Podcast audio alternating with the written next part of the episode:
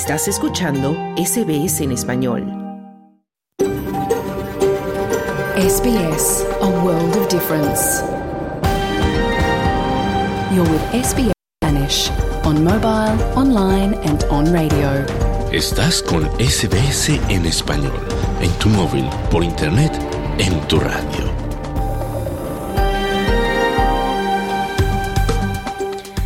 Hola, ¿qué tal? Muy buenas tardes y bienvenidos a Australia en español, el programa en español de SBS Audio. Este viernes 19 de enero ya de 2024 te saluda desde los estudios de Melbourne, las tierras tradicionales del pueblo Urungeri, Noelia Blasco y Carmenza Jiménez con las noticias. En SBS Spanish reconocemos la conexión continua e inquebrantable de los pueblos aborígenes y de los isleños del estrecho de Torres con sus tierras. En el programa de hoy hablaremos de un mapa interactivo en el que mujeres pueden señalar aquellos puntos o calles en las que se sienten menos protegidas o en las que hayan sufrido algún tipo de acoso o agresión. Una iniciativa para registrar la sensación de seguridad que determina su forma de vida. Australia se encuentra en plena temporada de picaduras marinas hablaremos de los peligros a los que nos enfrentamos en las playas australianas. La policía de Ecuador detuvo a dos sospechosos del asesinato del fiscal antimafias César Suárez, quien fue acribillado en su vehículo cuando se dirigía a una audiencia sin estar protegido por un equipo de seguridad. Y hablaremos además de deporte y de lo último del Open de Australia. Todo esto hasta las 2 de la tarde, pero antes vamos con el boletín de noticias con Carmen Mensa Jiménez.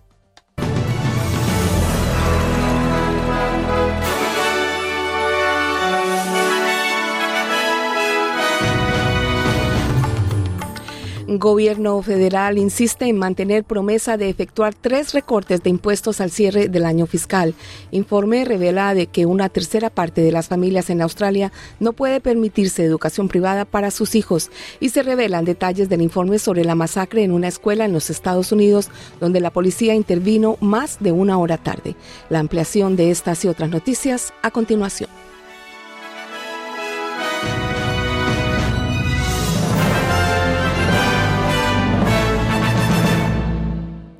El primer ministro Anthony Albanese dice que el gobierno promete lograr en su etapa tres recortes de impuestos, donde los trabajadores obtendrán una reducción en su impuesto sobre la renta personal a partir del primero de julio. Esto a pesar de las advertencias de los economistas del impacto sobre la inflación y los llamamientos de los verdes para abolir el paquete de 13, 313 mil millones de dólares. Los recortes de impuestos crearán un tramo impositivo único para los trabajadores que ganan entre 45 mil y 200 mil dólares al año.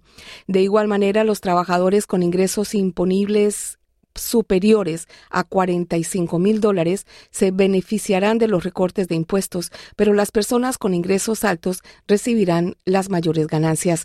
Albanese dijo a ABC Radio que los recortes de impuestos tendrán un efectivo positivo en medio de una crisis del costo de vida y no solo beneficiarán a los trabajadores mejor pagados.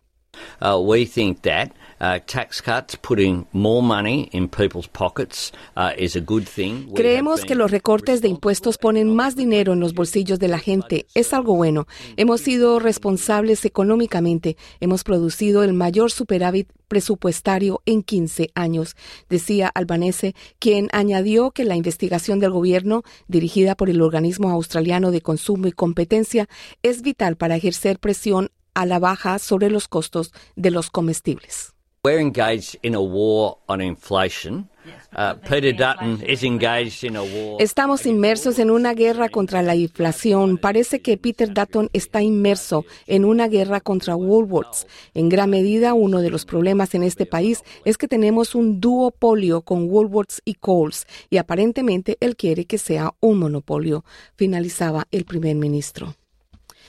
El ministro de Educación Jason Clare insiste en que el gobierno está haciendo todo lo posible para garantizar una educación asequible para las familias australianas. La declaración se produce cuando un nuevo informe revela que un tercio de los padres de familia en el país no pueden permitirse pagar el equipamiento escolar esencial como útiles y uniformes.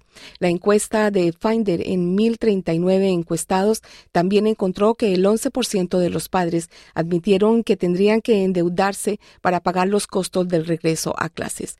Claire dijo al programa Sunrise de Channel 7 que la financiación de las escuelas públicas era la respuesta para reducir los costos para los padres, ya que las matrículas de las escuelas privadas o independientes son uno de los mayores gastos. The, big important things that we need to do this year is make sure that we fund our public schools properly. Lo más importante que debemos hacer este año es asegurarnos de financiar adecuadamente nuestras escuelas públicas para asegurar, asegurarnos de que tengan los recursos que necesitan para ayudar a los niños que se quedan atrás a ponerse al día, mantenerse y terminar la escuela. Para muchos padres, las escuelas públicas son su primera opción, de modo que ayudará con los costos, pero también garantizará que sus hijos reciban la educación que merecen, decía el ministro. Siguiendo con los estudiantes, los crecientes casos de uso de imágenes explícitas para chantajear a jóvenes han generado una advertencia a los padres y cuidadores a medida que las escuelas regresan a clases. La sextorsión es la práctica mediante la cual los delincuentes engañan o coaccionan a alguien para que envíe imágenes sexuales de sí mismos antes de amenazar con compartir esas imágenes a menos que se cumplan sus demandas. Los casos de estos incidentes van en aumento y la Policía Federal Australiana advierte del impacto, a menudo desastroso y enormemente estresante para quienes son objeto de ellos. Esas demandas pueden variar desde solicitar dinero hasta pedir contenido más gráfico o incluso favores sexuales. Cada mes se denuncian a nivel nacional alrededor de 300 casos de niños víctimas de sextorsión, según los últimos datos del Centro Australiano para contrarrestar la explotación explotación infantil dirigido por la AFP.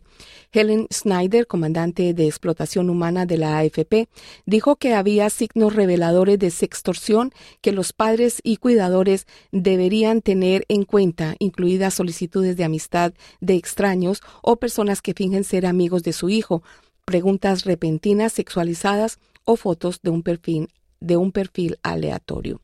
Si usted o alguien que conoce necesita ayuda, llame a Beyond Blood al 1-300-224-636 o llame a Lifeline al 13 11 14, también a Kids Helpline al 1800 55 1 800.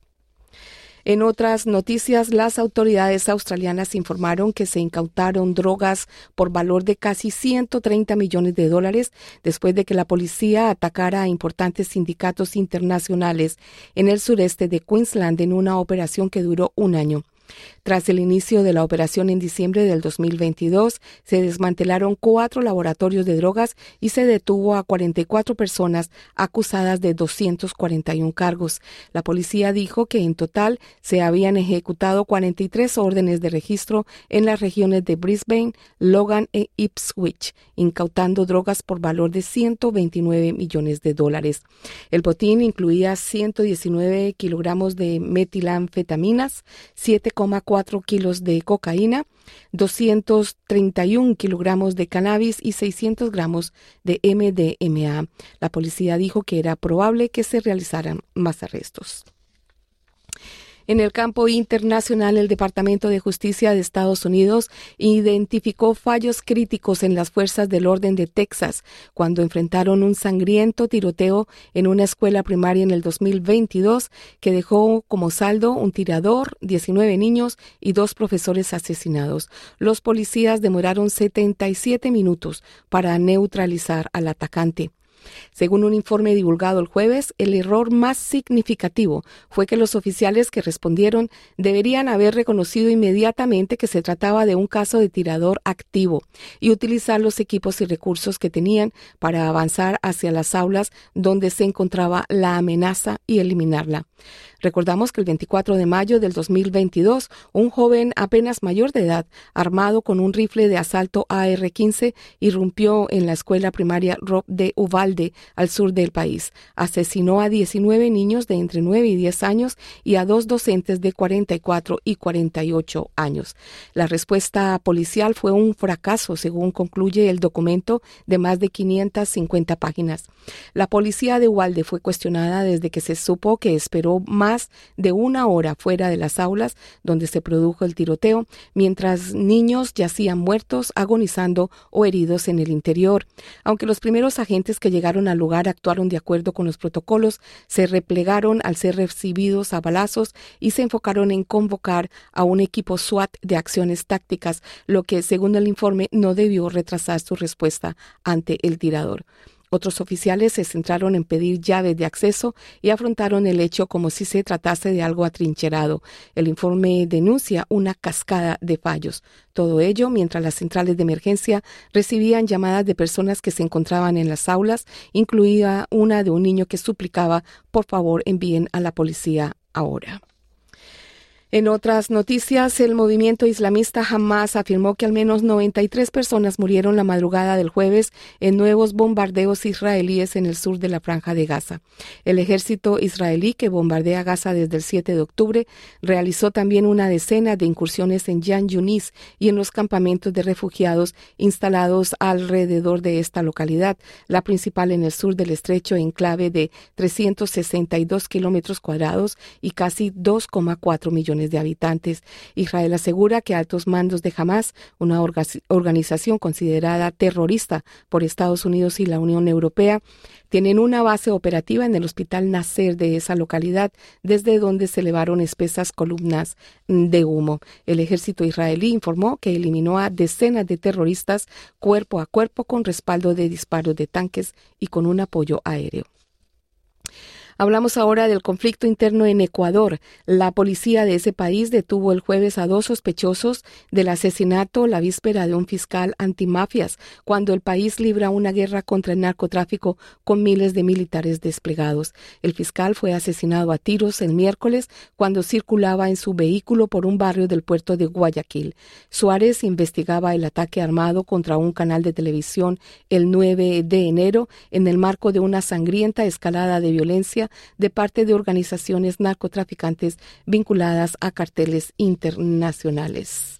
A la arremetida narco, la fuerza pública responde con espectaculares operaciones en cárceles y calles cuando rige un toque de queda nocturno. Durante el arresto, los sospechosos encontraron fusiles, pistolas, municiones, uniformes de la Agencia de Tránsito de Guayaquil y otras prendas de vestir según fotografías de la captura.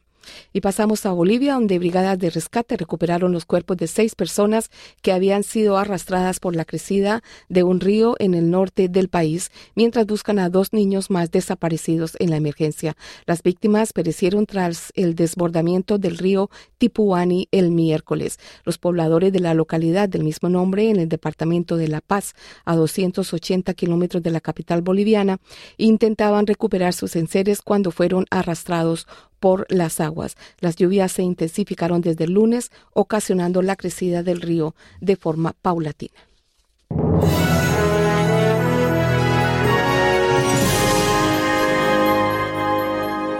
Y en el clima para esta tarde, Perth tendrá 28 grados de máxima y estará parcialmente nublado. Adelaida subirá a 28 y estará principalmente soleado.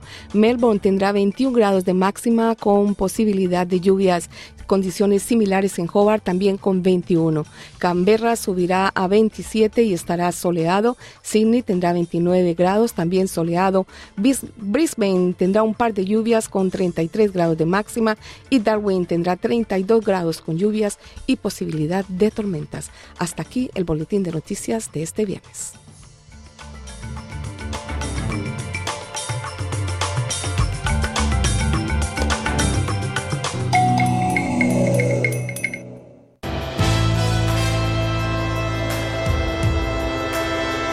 Bienvenidos.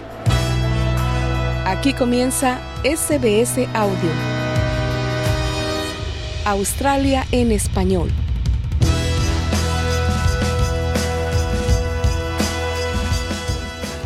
Hola, ¿qué tal? Bienvenidos a SBS Audio. Sí, aquí comienza Australia en español. Mi nombre es Noelia Blasco y estoy encantada de compartir contigo este día, en este viernes ya 19 de enero de 2024.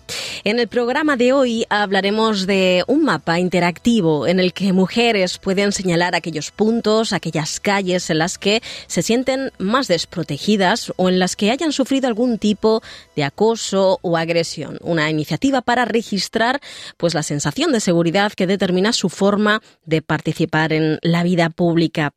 Australia se encuentra en plena temporada de picaduras marinas. Ojo con eso. Hablaremos de los peligros a los que nos enfrentamos en las playas australianas.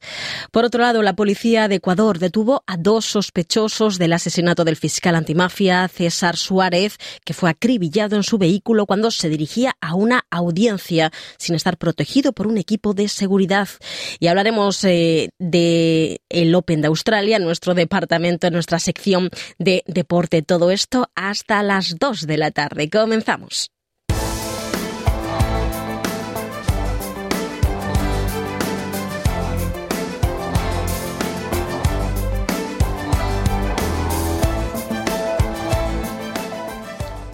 Un nuevo mapa interactivo muestra que las mujeres y las personas con diversidad de género que se mueven por espacios públicos se sienten más inseguras al anochecer y concretamente en las zonas de aparcamiento.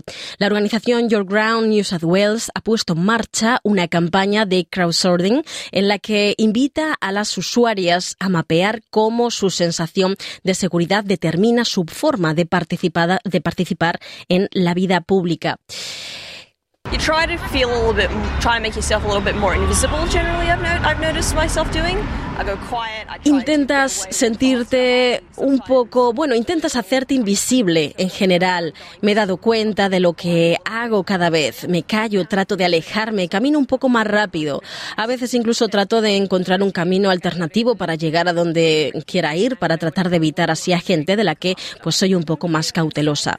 Sí, me me siento segura. Todo depende de nuestra propia confianza. Hay precauciones que tomo. Me encanta pasear por el arroyo durante el día, pero no iría a pasear por el arroyo cuando oscurece. Estos son algunos de las declaraciones de mujeres que han sido encuestadas. Este es el tipo de experiencias y opiniones que recoge Your Ground New South Wales. El mapa interactivo, elaborado por la propia gente, invita a las mujeres y a las personas con diversidad de género a señalar un lugar y a compartir sus experiencias sobre seguridad. Las participantes pueden marcar de forma anónima un lugar como seguro o como inseguro.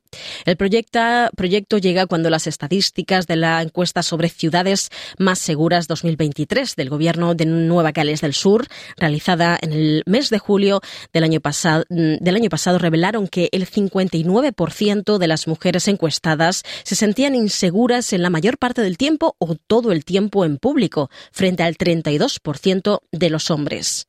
Más de tres cuartas partes, el 76% de las mujeres encuestadas, afirmaron que si se sintieran más seguras, caminarían más a menudo. Y el 69% dijo que utilizaría el transporte público más a menudo. La comisaria de Seguridad de Mujeres de Nueva Gales del Sur, la doctora Hannah Tonkin, que participó en el lanzamiento de Your Ground New South Wales, afirmó que todas las personas deberían sentirse seguras. Desde noviembre se han recogido más de mil propuestas y hasta ahora casi tres cuartas partes de las zonas han sido calificados de inseguros.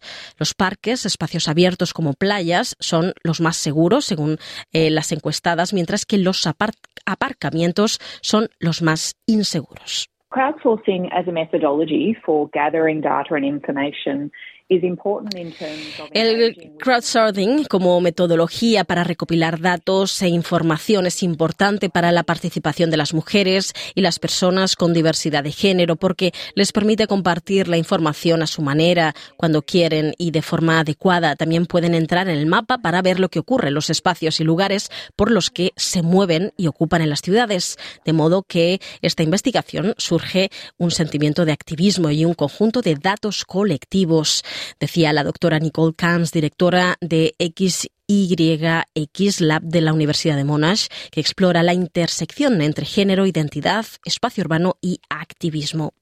El proyecto es fruto de la colaboración entre este laboratorio y la consultora digital CrowdSpot, y así como de una asociación con la comisaria de seguridad de Nueva Gales del Sur, Hannah Tonkin, y Transport New South Wales. Además, recibe eh, financiación del programa de seguridad de ciudades más seguras, dotado con 30 millones de dólares por el gobierno del Estado. Kans afirma que lo que sabemos sobre género y seguridad pública suele proceder de las estadísticas de delincuencia o de datos del censo. George Brown, en cambio, permite hacerse una idea de cómo viven realmente las ciudadanas en los espacios públicos, se denuncien o no los delitos. En realidad se trata de cuestiones pragmáticas como qué hacen las mujeres y las personas con diversidad de género en su día a día, en sus desplazamientos por las ciudades que están cambiando para sentirse más seguras. Y para algunas personas eso puede significar utilizar, por ejemplo, su coche más a menudo. Pueden utilizar los trenes o transporte público. Puede significar llamar a un amigo. Me interesaría saber cuáles son las alternativas, decía. Asegura que la principal actividad marcada por las usuarias en el mapa es estar de paso.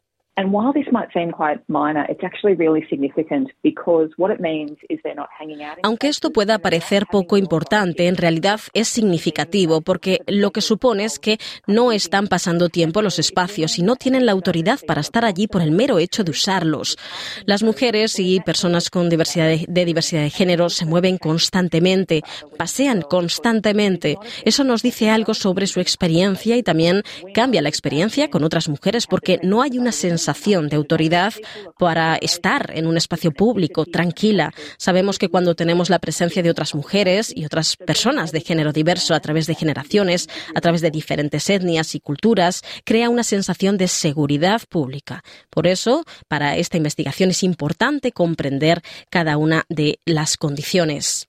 Karen Vivan, CEO de Full Stop Australia, elogiaba a George Brown y al comisionado de seguridad de las mujeres de Nueva Gales del Sur por centrarse en las experiencias de la gente corriente. Su organización trabajó anteriormente con la ciudad de Melbourne y la policía de Victoria en un programa llamado Proyecto Justicia Nocturna. Su objetivo era frenar la violencia sexual con el lema Todo el mundo tiene derecho a disfrutar de Melbourne por la noche. Think safety is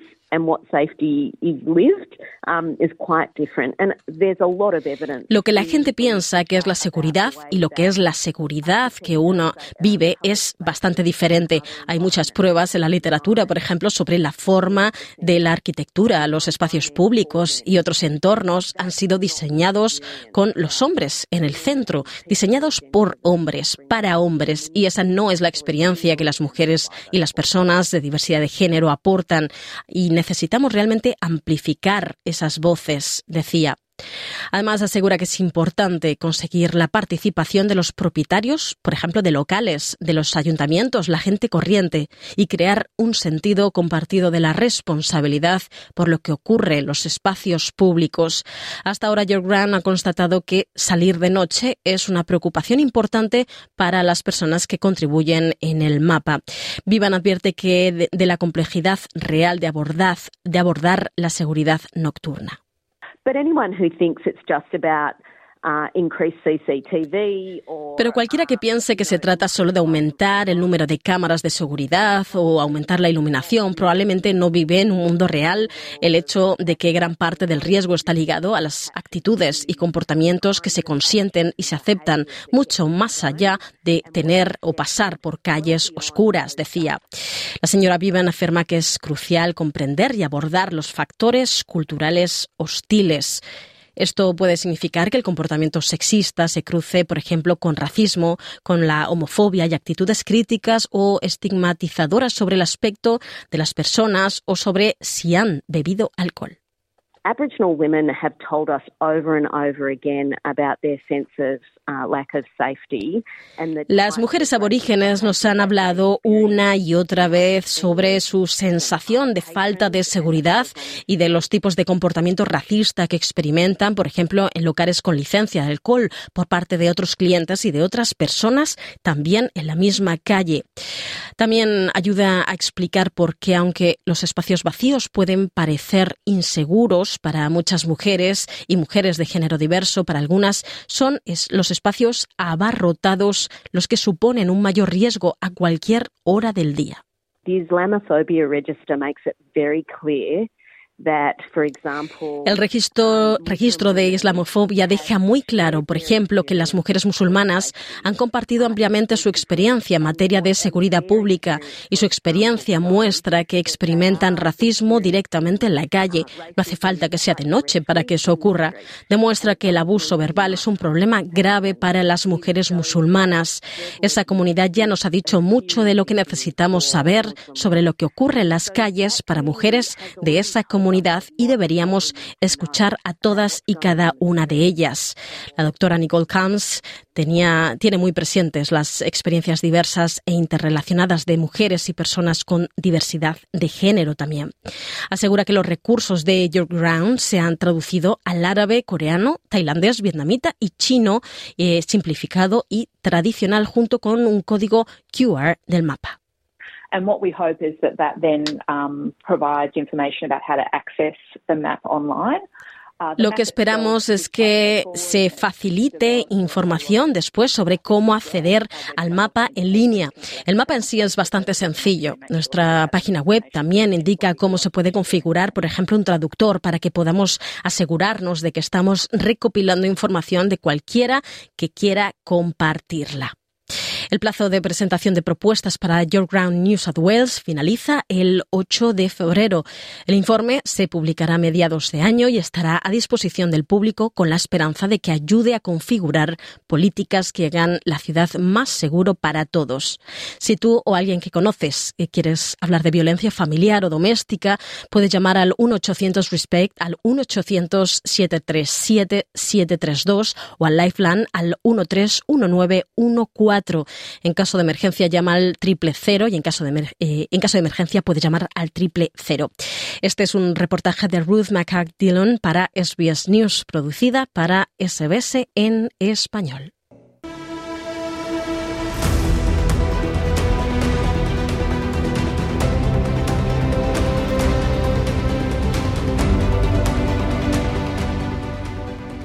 Desde falsas medusas hasta pulpos y aguamalas de todas las formas y tamaños. Hay muchas criaturas en las costas de Australia que causan picaduras o en algunos casos raros incluso la muerte a quienes tienen la mala suerte de encontrarlas. Australia se encuentra en plena temporada de picaduras marinas con una serie de afecciones por contactos con la medusa Irukandji cerca de Cairns, así como avistamientos de pulpo de anillos azules en Sydney y Perth. Y decir de las botellas azules apareciendo en lugares inusuales. Los expertos en medusas dicen que es necesario hacer más para crear conciencia sobre los peligros y gestionar el riesgo de las picaduras. Carmensa Jiménez nos preparó el siguiente informe. Solo tiene el tamaño de una uña, pero el irukanji puede causar un enorme sufrimiento. El profesor James Seymour, investigador marino, lo sabe muy bien, ya que fue picado por un irukanji 11 veces al inicio de su carrera. There's a time lapse, usually around about 20 to 30 minutes. Hay un lapso de tiempo, por lo general, alrededor de unos 20 a 30 minutos, y entonces pasas de sentirte bien a sufrir náuseas, vómitos, dolor intenso, desgarrador en todo el cuerpo.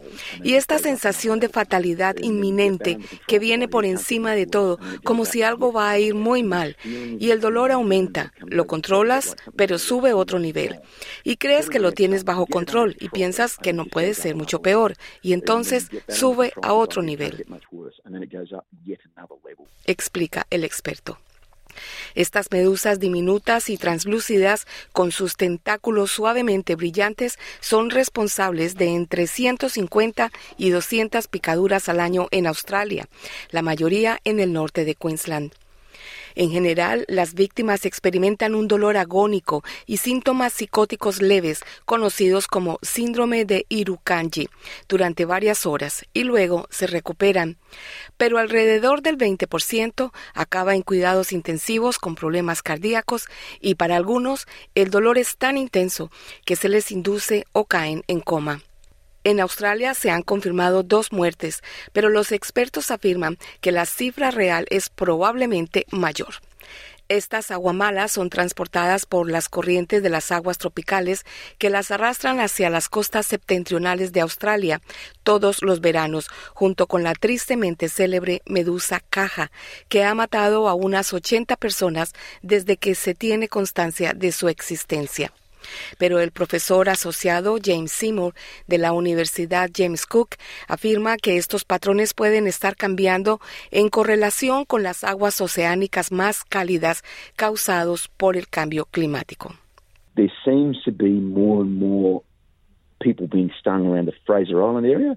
Uh, Parece que cada vez hay más gente que sufre picaduras en la zona de la isla Fraser. E históricamente, cuando nos fijamos en el número de picaduras, hemos visto un aumento progresivo en su distribución meridional en los últimos 15 o 20 años. Pero los datos son realmente confusos al respecto. Ha sido difícil obtener un buen control sobre ello. Lo que sí sabemos es que la duración de la temporada para estos tipos ha aumentado drásticamente. Así, fuera de la zona de Cairns a principios de 1960, la duración de la temporada era tal vez un mes, un mes y medio, y ahora la temporada comienza más o menos a principios de noviembre. Y todavía tenemos estos organismos aquí hasta más o menos abril o mayo, explica el profesor Cook. La doctora Lee Angerschwin, investigadora de medusas de la Universidad de Tasmania, afirma que hace tiempo que se producen picaduras de Irukandji en aguas meridionales y que la cuestión de la migración de las medusas es más complicada. Sin embargo, ambos científicos coinciden en la necesidad de tomar más medidas para gestionar mejor el riesgo de picaduras. Actualmente las señales de advertencia alertan a los bañistas de los peligros de las picaduras e instan a los bañistas a llevar trajes de baño integrales durante los meses de verano.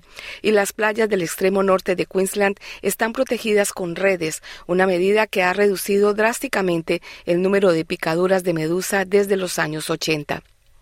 Pero la doctora Gershwin pide que se recupere el sistema de alerta temprana del CIRO para Irukandji, basado en los sistemas meteorológicos que se suprimió hace varios años, mientras que el profesor Jamie Seymour Sugiere el desarrollo de una aplicación que alerte a los bañistas mediante un código QR de los peligros de las picaduras y de cómo evitarlas y tratarlas.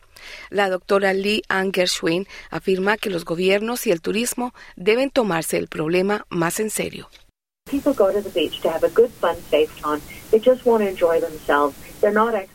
La gente va a la playa a pasar un rato divertido y seguro. Solo quieren divertirse. No son expertos en medusas peligrosas. No saben qué buscar. Puede que ni siquiera sepan que hay irukanji en la playa donde están nadando. Se merecen algo mejor que un simple estarás bien, compañero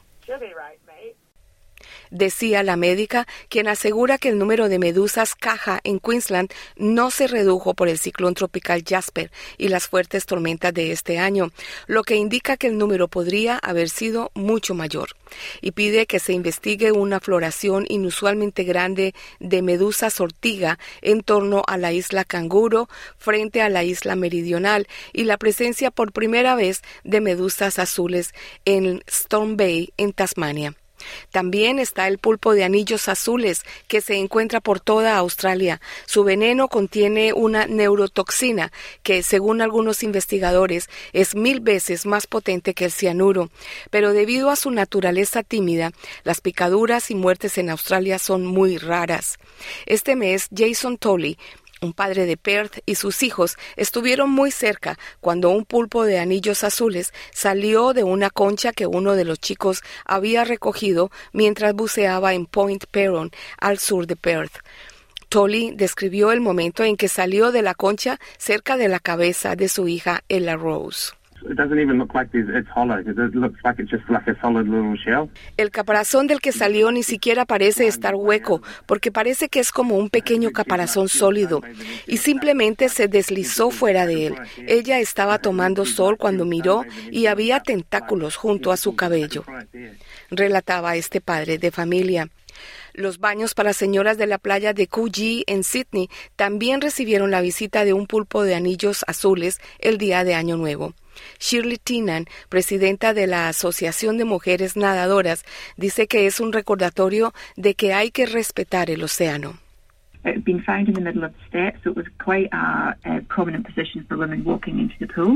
Encontramos una en medio de los escalones. Era una posición bastante prominente para las mujeres que entraban en la piscina.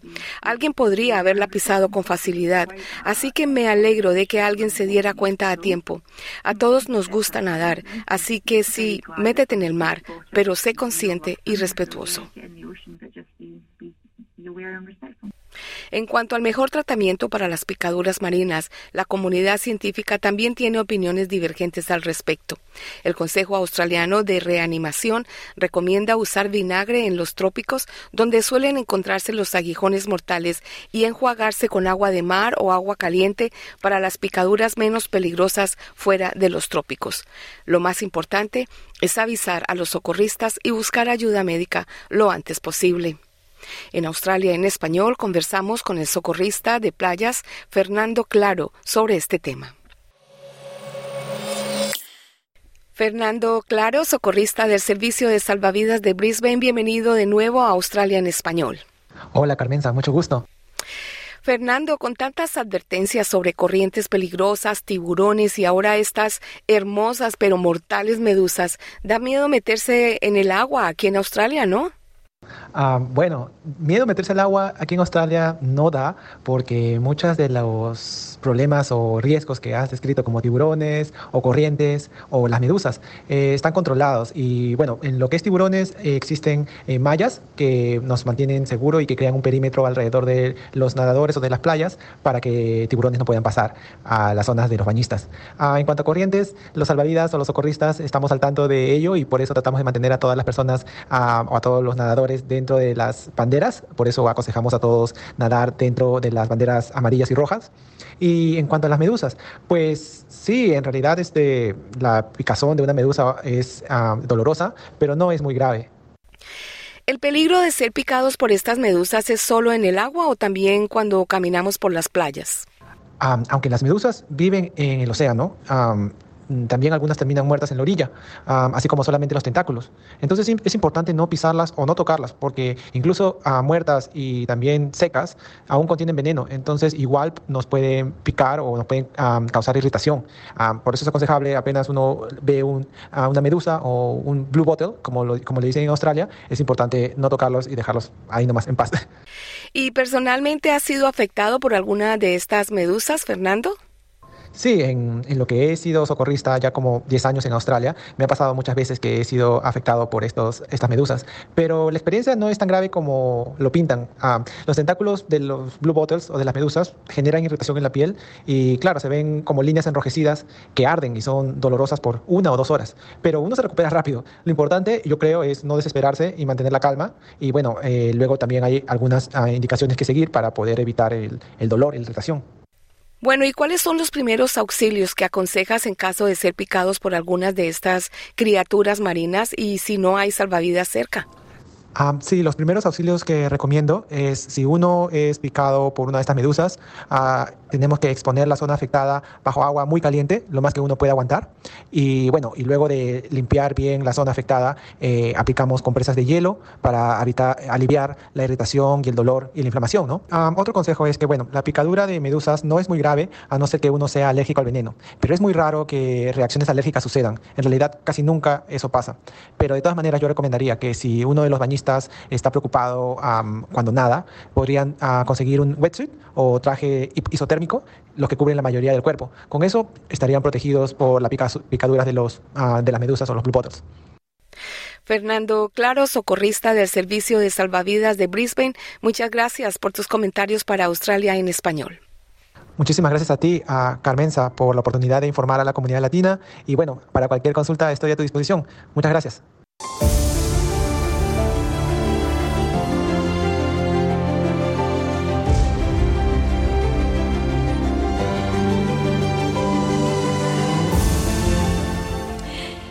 Un fiscal antimafia de Ecuador que investigaba el reciente ataque armado a un canal de televisión fue asesinado este miércoles en Guayaquil en lo que marca una sangrienta escalada de la guerra que vive el país con las bandas narcocriminales.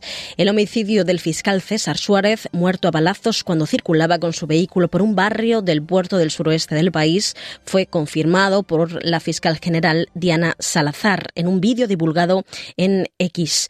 La policía de Ecuador detuvo a dos sospechosos del asesinato. La arremetida contra el canal TC fue uno de los primeros actos criminales que sufrió Ecuador tras la fuga del poderoso Adolfo Macías o Fito, jefe de la principal banda del país, confirmada el 8 de enero. Amplía toda la información Wilfredo Salamanca. El fiscal ecuatoriano César Suárez fue asesinado mientras investigaba la irrupción armada del pasado 9 de enero al canal local de televisión en Guayaquil, cuyas imágenes de hombres encapuchados amenazando con armas al equipo técnico y periodístico dieron la vuelta al mundo. Sus investigaciones más notables estaban relacionadas con defalcos en la seguridad social policial, corrupción en hospitales públicos, los vínculos del narco y el sistema judicial y los actos terroristas suscitados la semana pasada en Canal 10 conocido como TC Televisión. El fiscal Suárez no contaba con respaldo policial cuando fue impactado unas 20 veces, pese a que acababa de interrogar a los 13 detenidos por irrumpir en directo en el programa de televisión. La fiscal general de Ecuador, Diana Salazar, se pronunció respecto al asesinato del fiscal de Guayas, reclamando seguridad a su personal y audiencias virtuales. Hacemos un llamado a las fuerzas del orden para garantizar la seguridad de quienes nos encontramos en el cumplimiento de nuestras funciones y al Consejo de la Judicatura para que autorice que las audiencias que conoce la UNIDOT se desarrollen de manera telemática, de forma que podamos alcanzar los objetivos que nos hemos planteado. Según la prensa ecuatoriana, César Suárez salió de las dependencias de la Fiscalía sin darse cuenta mientras se movilizaba en su vehículo, otro auto lo siguió de cerca. Eran los sicarios que atentarían minutos después contra su vida. Cuando llegó a la calle de los Ceibos en el norte de Guayaquil, uno de los hombres disparó en repetidas ocasiones al vehículo del fiscal y Suárez fue acribillado. Por su parte, el agente fiscal Darwin Muñoz publicó en sus redes sociales un pronunciamiento indicando que no aceptan las condolencias de la fiscal general. He escuchado con atención las condolencias dadas por la fiscal general a la familia, compañeros y amigos del abogado César Suárez Pilay. Al respecto, como su compañero y amigo, no acepto las condolencias dadas por la fiscal general del Estado. ¿Cuántas veces no hemos requerido que se atienda la seguridad del servidor de la Fiscalía General del Estado en el cumplimiento de sus funciones? Sin embargo, nuestras peticiones, nuestros requerimientos no han sido atendidos. Y muestra de ello, hoy estamos llorando el asesinato de otro compañero. Señora Fiscal General del Estado, si no se siente en la capacidad de gestionar o coordinar la seguridad de los servidores de la Fiscalía General del Estado, dé un paso al costado. Evítenos ese sufrimiento. El asesinato del fiscal se produjo en medio del estado de excepción decretado por el presidente Daniel Novoa al plantear un conflicto armado interno a 22 bandas criminales dedicadas principalmente al narcotráfico, a las que ha pasado a denominar como grupos terroristas mientras las autoridades detuvieron a dos hombres que habrían participado en el crimen. Se trata de dos presuntos integrantes del grupo delictivo Los Chone Killer, según el general Víctor Herrera, jefe policial de la zona que comprende la ciudad de Guayaquil, donde ocurrió el asesinato. Además comentó sobre la falta de seguridad a la víctima.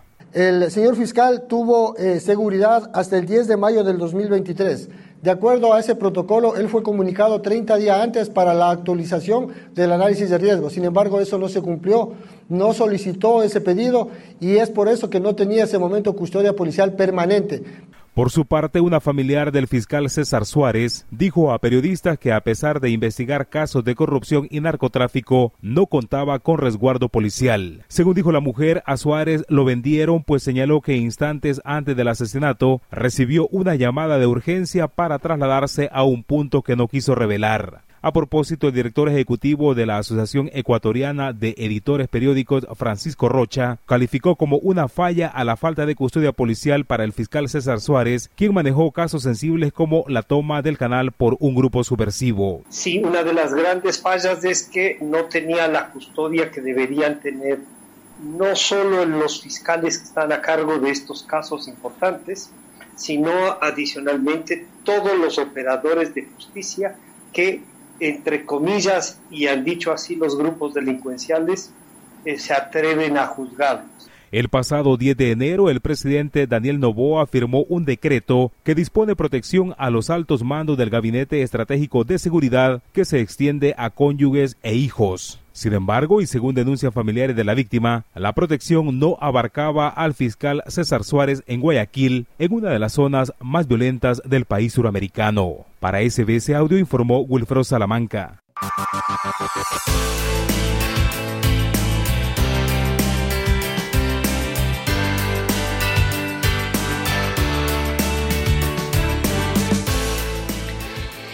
Bien, hablamos ya del Open de Australia. Nos vamos hasta Melbourne Park para contar todo lo que va sucediendo en las pistas de tenis. Recordamos que ayer la quinta jornada del Open estuvo cargada de emoción. Casi caen tres de los principales favoritos, Medvedev, Zverev y Ruth. Y sí lo hizo Rune, el primer top 8 eliminado. Sorprendió. El español Davidovich perdió tras ceder la primera manga en la que tuvo bolas para llevársela y deja a Alcaraz como el único español en el cuadro masculino. Siguen también adelante el búlgaro Dimitrov, el británico Norrie y el polaco Urkacz, al que la eliminación de Rune le ha abierto el cuadro realmente hasta los cuartos de final. En chicas, Blinkova se llevó el desempate más largo en un gran slam, eliminando a Rybakina. Pero hablemos de la actuación del español. Carlos Alcaraz, el número dos del mundo, necesitó tres horas y media de batalla para derrotar al italiano Lorenzo Sonego, el número 46 del mundo. Lo hizo en cuatro sets en segunda ronda. Alcaraz se enfrentará ahora al chino Ojo con esto, invitado al torneo Yuan Chen Shang, verdugo del indio Samit Nagal, procedente de la clasificación. En la pista Rod Laver, exceptuando el tercer set, el más rápido, las otras tres mangas realmente duraron pues, cerca de una hora. El español cerraba el partido con 43 winners y 34 errores no forzados. Por el momento, el español de 20 años iguala su mejor resultado en Melbourne, el doble ganador de Grand Slam, convertido en número uno del mundo más de la historia se perdió el abierto de Australia el año pasado por una lesión muscular, pero vuelve por todo lo alto. En rueda de prensa, Alcaraz se le preguntó sobre las condiciones meteorológicas a las que ha tenido que enfrentarse durante estos días.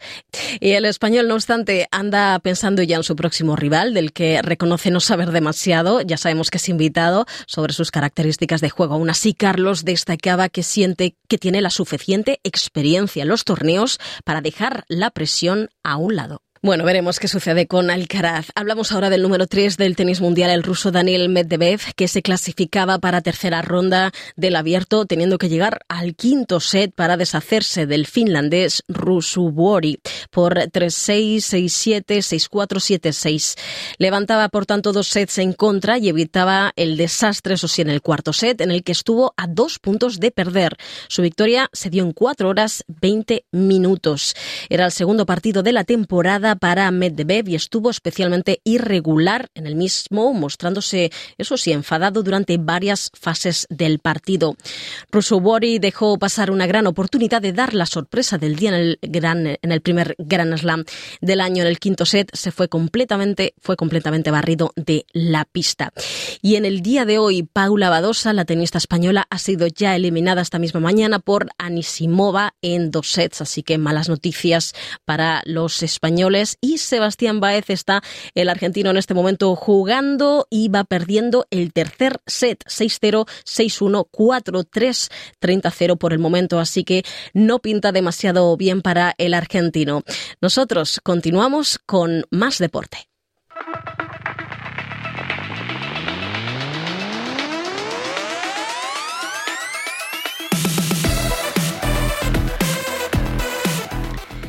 Pues sí, hablamos de mucho más deporte con Carmensa Jiménez que nos acompaña en este momento. Carmensa, bienvenida de nuevo.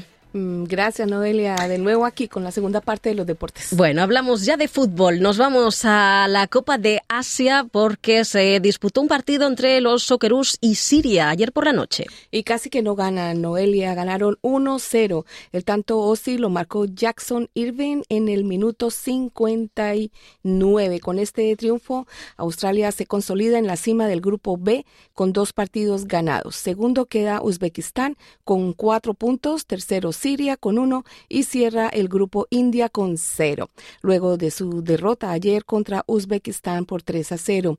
Los Socceroos cerrarán su participación en la fase de grupo jugando con Uzbekistán el martes 23 de enero, aunque ya está clasificado a segunda fase de la Copa de Asia. Ayer también jugó Qatar, que venció por 1-0 a Tayikistán por el grupo A y queda líder de ese grupo, Noelia. Bueno, seguiremos atentos a la competición. Y por otro lado, en España la jornada de octavos de final de Copa del Rey hubo un gran partido entre el Atlético de Madrid y el Real Madrid, Carmensa.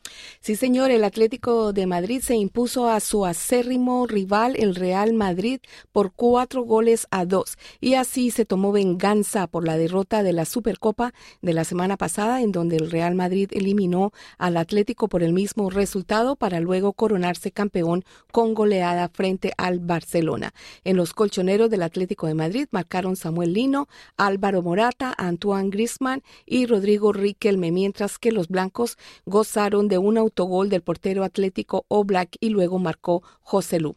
El partido terminó en empate en el tiempo reglamentario, pero en el alargue el Atlético golpeó dos veces al Madrid y lo dejó fuera de la Copa del Rey.